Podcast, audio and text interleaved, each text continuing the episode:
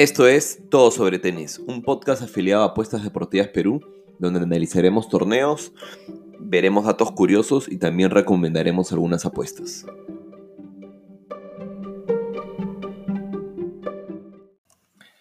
Hola, ¿qué tal familia? Estamos de nuevo en un capítulo de Todo sobre Tenis. Y nada, creo que voy a empezar de nuevo por decir lo feliz que estoy eh, con cómo se han venido dando las cosas dentro de este canal, el análisis y el trabajo semana a semana, este, creo que realmente va dando frutos. ¿no? A, veces, a veces la gente no se, no se da cuenta, pero cuando los resultados son tan obvios y tan visibles como, como, como ahora, este, creo que el impacto es aún mucho más positivo y, y, me pone aún mucho más contento. ¿no? Todo esto lo menciono porque por quinta semana consecutiva, eh, hemos, acertado, a campeones de torneo. Esta semana lo hemos hecho acertando a Tiem en Viena y a Federer en Basilea.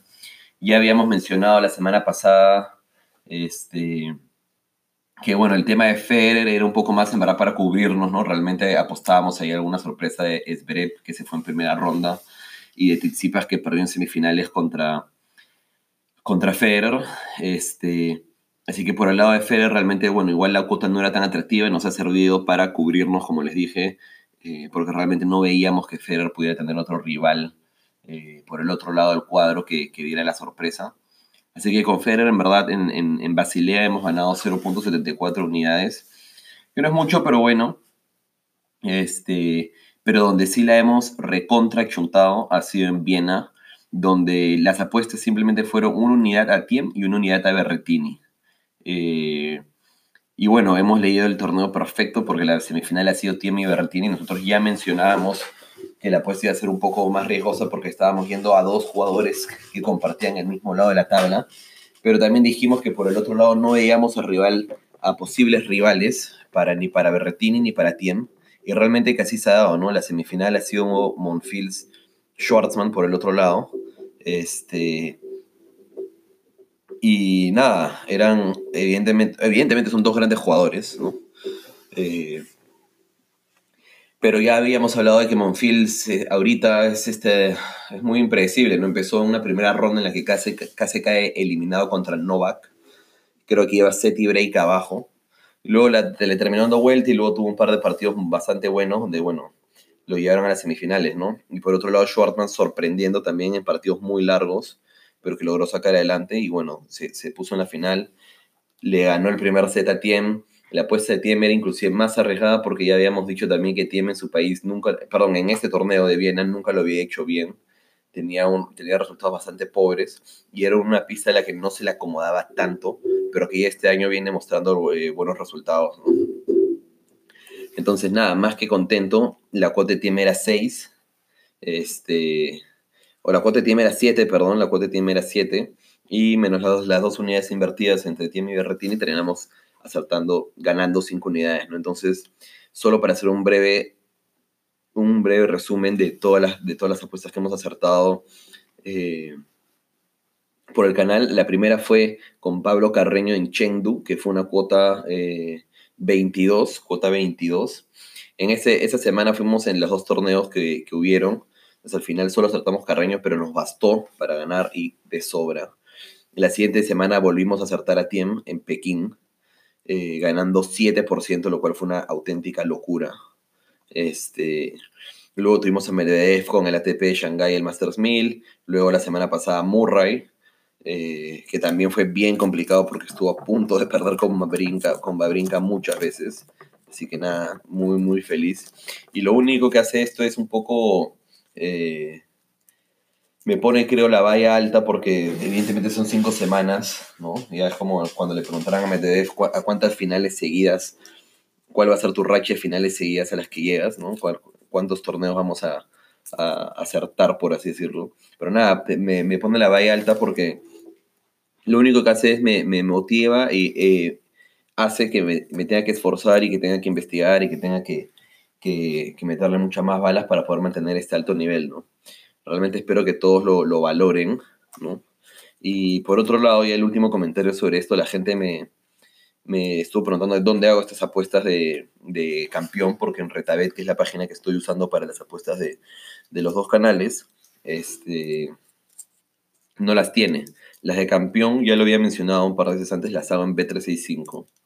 Eh, todo el resto de apuestas las hago en Retabet. Entonces, solo para dejar eso claro y para los que no lo sabían hasta el momento y eh, se puedan aprovechar de, de, este, de, estas apuestas que estoy dejando por, por acá. ¿no? Así que nada, ya estamos en verdad a nada de acabar la temporada. Eh, nos queda el ATP, eh, un Masters 1000 de París, que empieza mañana. Ya se jugó la fase previa. Y luego nos quedan eh, eh, las finales del Next Gen y luego las finales de Nito. ¿no? Y luego ya la última semana, finales de mes, casi 18 de noviembre, tenemos la Copa Davis ya para dar por concluida la temporada de tenis del año. Lo cual es una locura lo, lo rápido que se pasó. Este, es una locura lo rápido que se pasó, lo chévere que la debimos. Tuvimos la suerte de hacer ese viaje a Cincinnati eh, hace un par de meses, hace un poquito más. Y nada, también al lado personal, eh, he estado jugando bastante tenis, eh, casi todas las semanas, dos veces a la semana por lo menos. Y nada, cada vez más feliz con el deporte. Y, con el análisis y todo lo que estamos haciendo relacionado también a este canal, que espero que el próximo año también despegue eh, y, se pueda volver y se pueda volver mucho más conocido. ¿no? Así que nada, entramos al último, entramos al último Masters 1000 de la temporada. las discusiones han venido siendo eh, sobre quiénes van a ser los que clasifican al torneo, este, el torneo de maestros, ¿no? ¿Quiénes son eh, el séptimo y octavo jugador que clasifican, porque tenemos a los seis primeros clasificados. Este, y la competencia ahorita está bastante reñida, por decirlo así. Eh, el séptimo parece que va a ser Alexander Zverev, porque tan solo le basta, creo, eh, ganar un partido ahora. Y luego la pelea está entre Berretini, Bautista, Gofán, este, y básicamente entre ellos, porque hay algunos otros que tienen chances, pero que son muy remotas, ¿no? Como que tendrían que ganar el Masters 1000 este, este acá y que el resto de jugadores pierdan, ¿no? Entonces, eh, yo la verdad creo que va a ser Berretini y Zverev eh, los que terminen clasificando. Bautista realmente tendría que llegar a cuartos, me parece, y que Berretini caiga de forma rápida. Entonces, realmente que lo veo bastante, bastante difícil. Ya Berretini con esas semifinales de la semana pasada casi que seguro su su boleto, la verdad, ¿no? Entonces, eh, nada, no quiero hacer un mayor drama por eso, porque sí he visto un montón de gente hablando del tema y personalmente creo que ya las cartas están echadas, por así decirlo, ¿no? Así que nada, voy a abrir, déjenme abrir el, cuadro de... Eh, el cuadro del torneo. Deme un segundo. Y vamos a hacer la misma dinámica de siempre. Vamos a analizar todas las, Vamos a analizar todas las partes del cuadro, como siempre hacemos, dividiéndolo en cuatro para, ver quiénes podrían ser los, los, que lleguen a semifinales. Y sobre eso ver si les dejamos alguna apuesta a campeón de nuevo. Este... Bueno, empezando por arriba tenemos a eh, Djokovic, que se podría estar enfrentando en 16 avos de final a Lajovic o Gasquet, ¿no?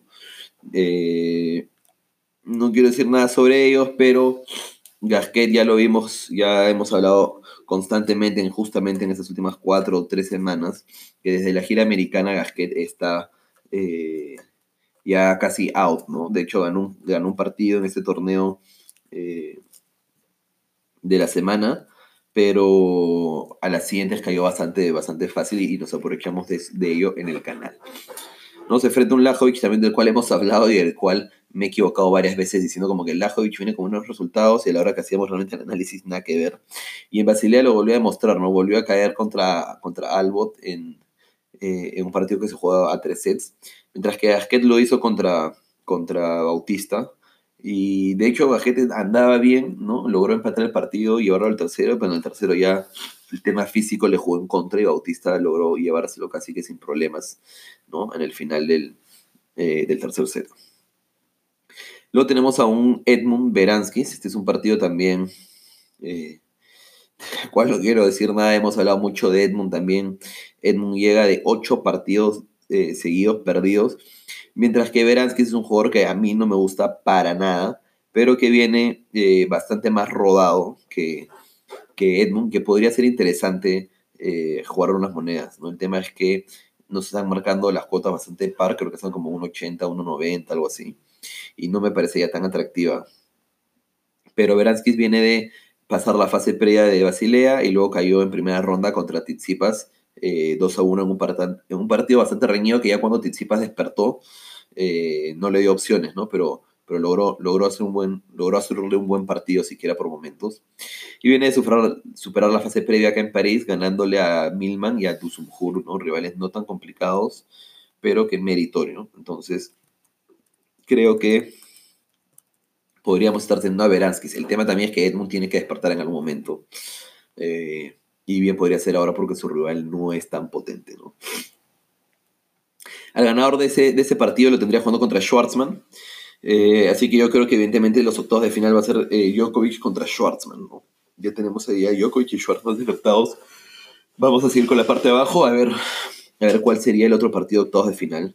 Este, el tema con esos torneos de Masters 1000 que evidentemente son más rondas, ¿no? Es de 32 avos de final, lo cual te hace 6 partidos para algunos y 5 para otros ya los preclasificados, ¿no? Tenemos a Bautista en 16 avos de final que se podría estar enfrentando a De Miñaur.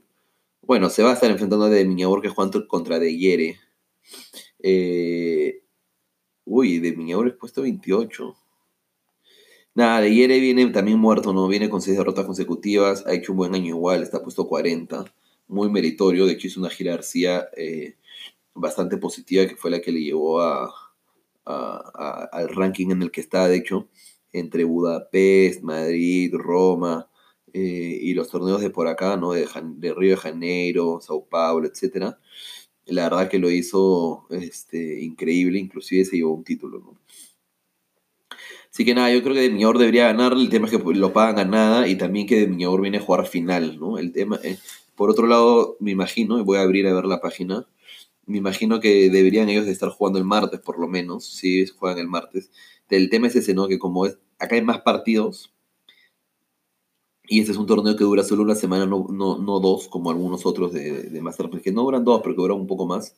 Este, ya no, hay, ya no hay como antes que, no sé, el jugador podía empezar la semana el miércoles y tener un poquito más de descanso, ¿no? Sino que de Mior arranca directamente el martes. Eh, entonces ahí tendremos un Bautista de Miñaur. Yo creo que ahí sí podríamos tener a Bautista ganador. Por el hecho de que Demior posiblemente va a llegar bastante más cansado, acaba de ser una final de un ATP 500, debería estar, debería estar más que contento de perder ante Federer en Basilea. Bueno, obviamente no, nadie lo usa perder, ¿no? Pero me refiero que ya es un buen resultado. Este.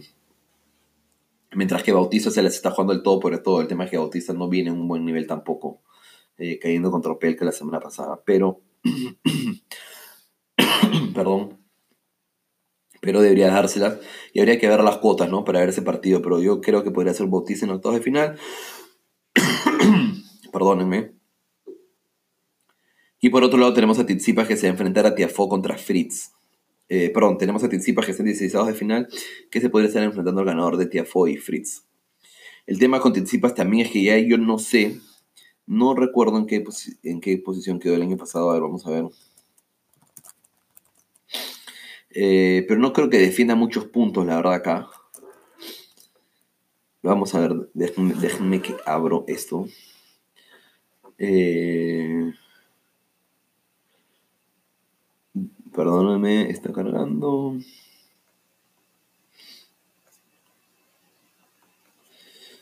Y ya está bien.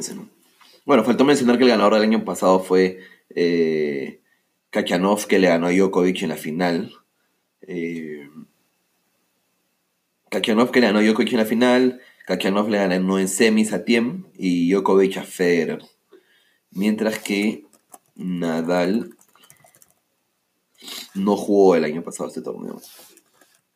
Y Tizipas.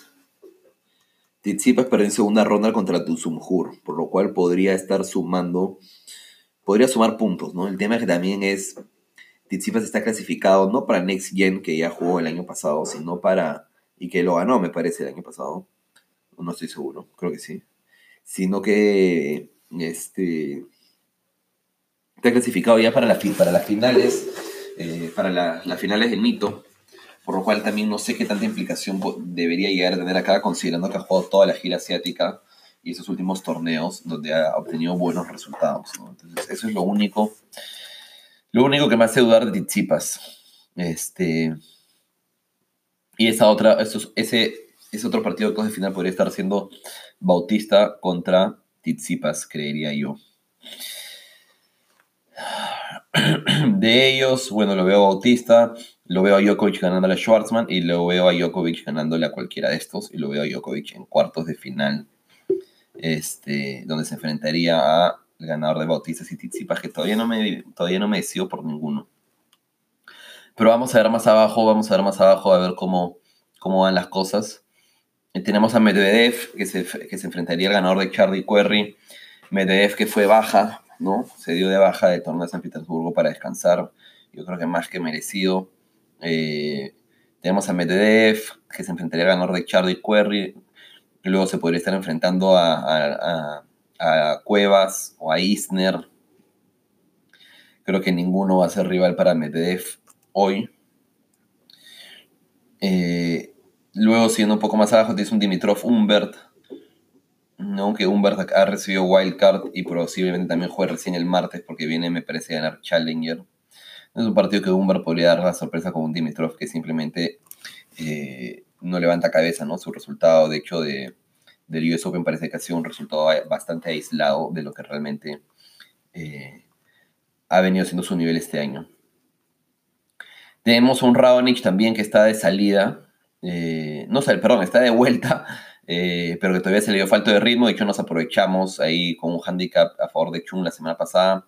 Tenemos a un Norri que no me convence tampoco para nada, y menos en, esta, en, este tipo de cancha. Eh, y lo tenemos a Tiem contra el ganador de estos dos. Gofan que se va a enfrentar a Dimitrov y Humbert, ninguno de ellos me da, me da buenas, buenas nuevas. Y el tema de Tiem es que, bueno, también se le dio muy cansado en la final.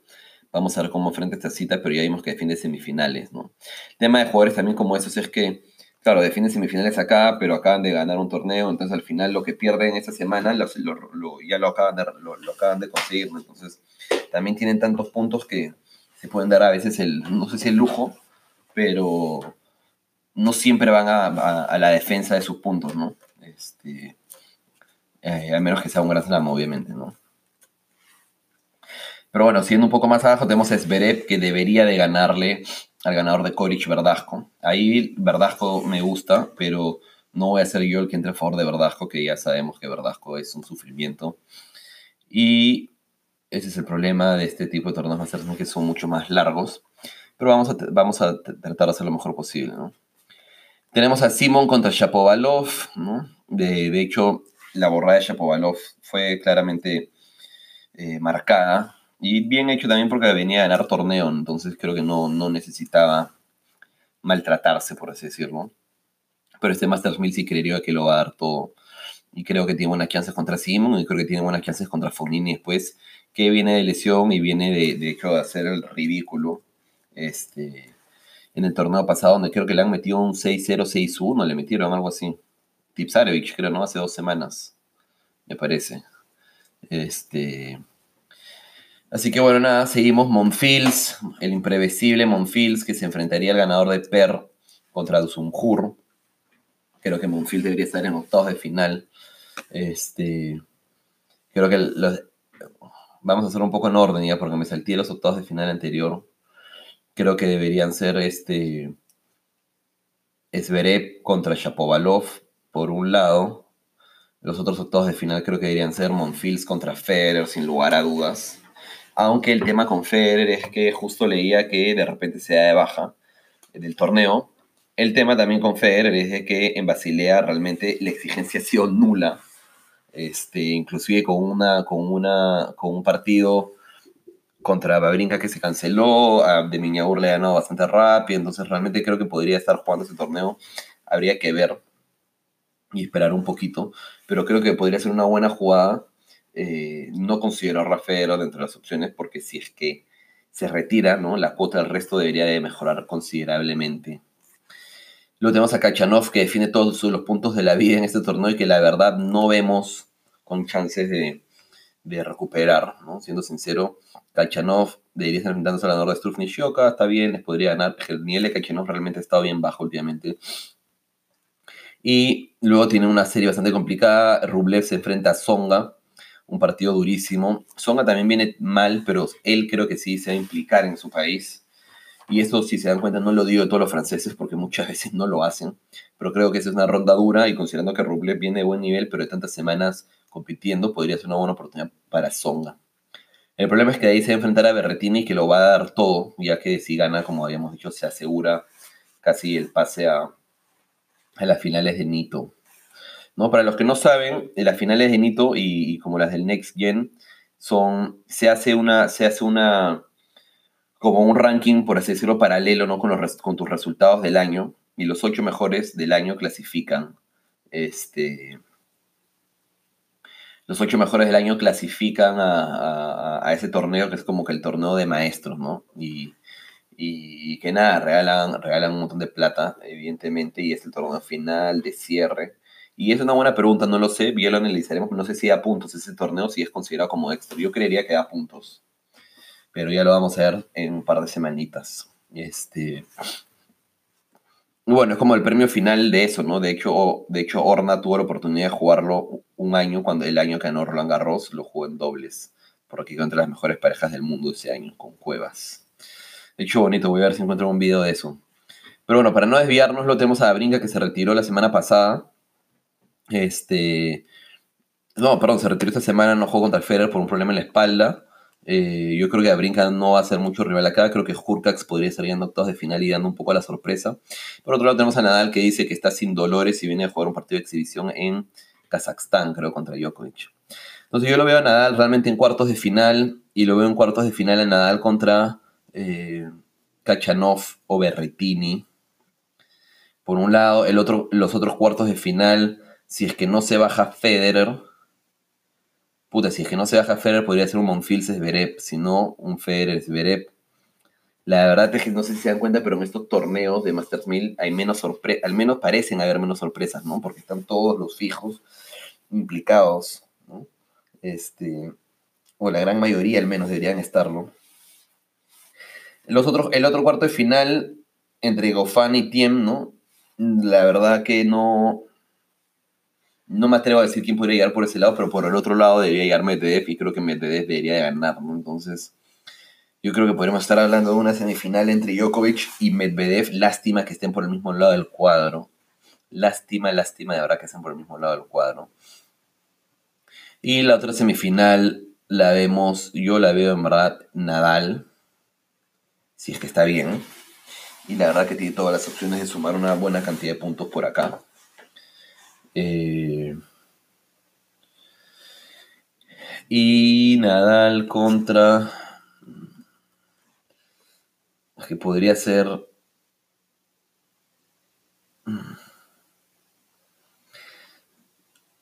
Podría ser Zverev, ¿no? Podría ser Zverev.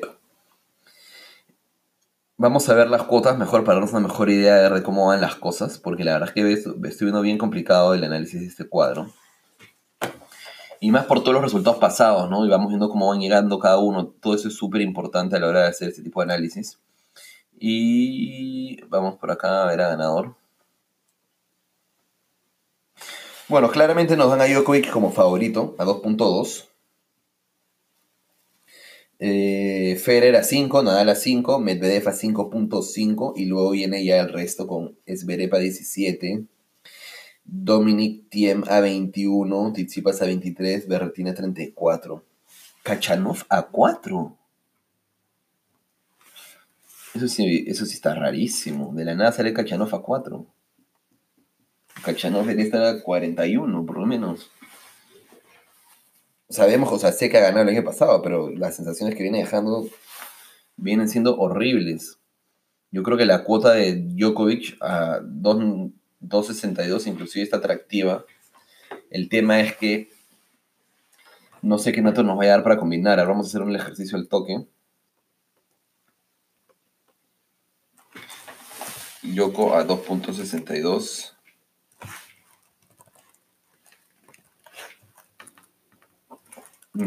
Medvedev.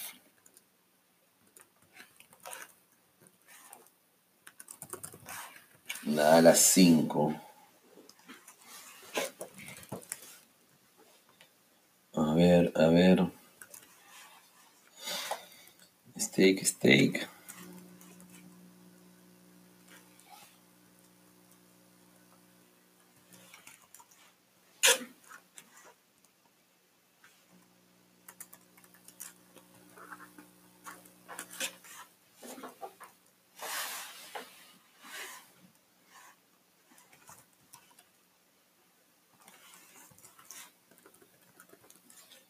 Ya, perdónenme que me quedé callado, estaba armando las fórmulas en Excel, discúlpenme, esto va a salir horrible en el, canal.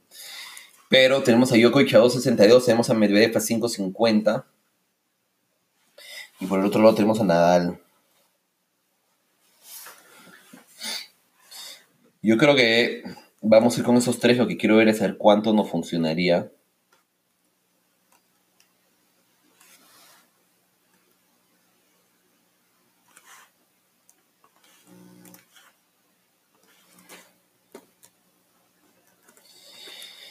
Mira, si, entramos con tres unidades a Djokovic, la ganancia sería 4.88. La ganancia nomás, ¿ah?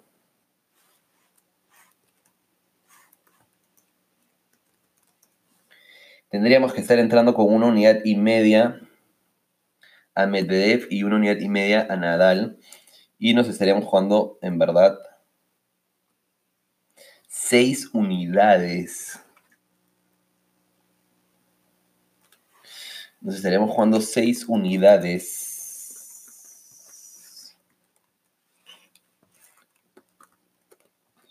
Pucha, complicado, ¿ah? Cero, muy, poco, poco atractivo, en verdad. Poco atractivo.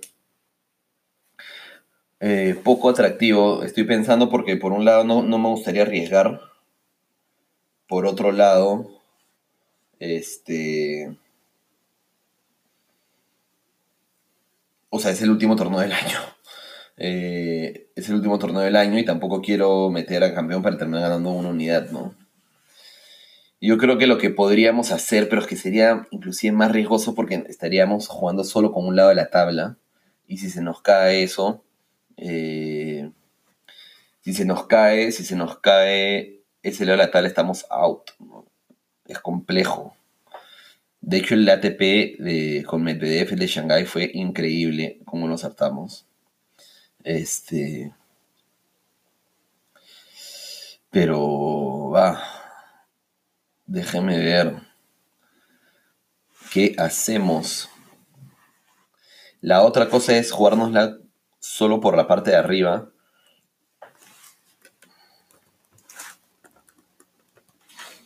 Lo que le decía, la otra es jugándola solo por Djokovic y Medvedev. A campeones. Voy a ver, a ver, solo, solo, solo un minuto más.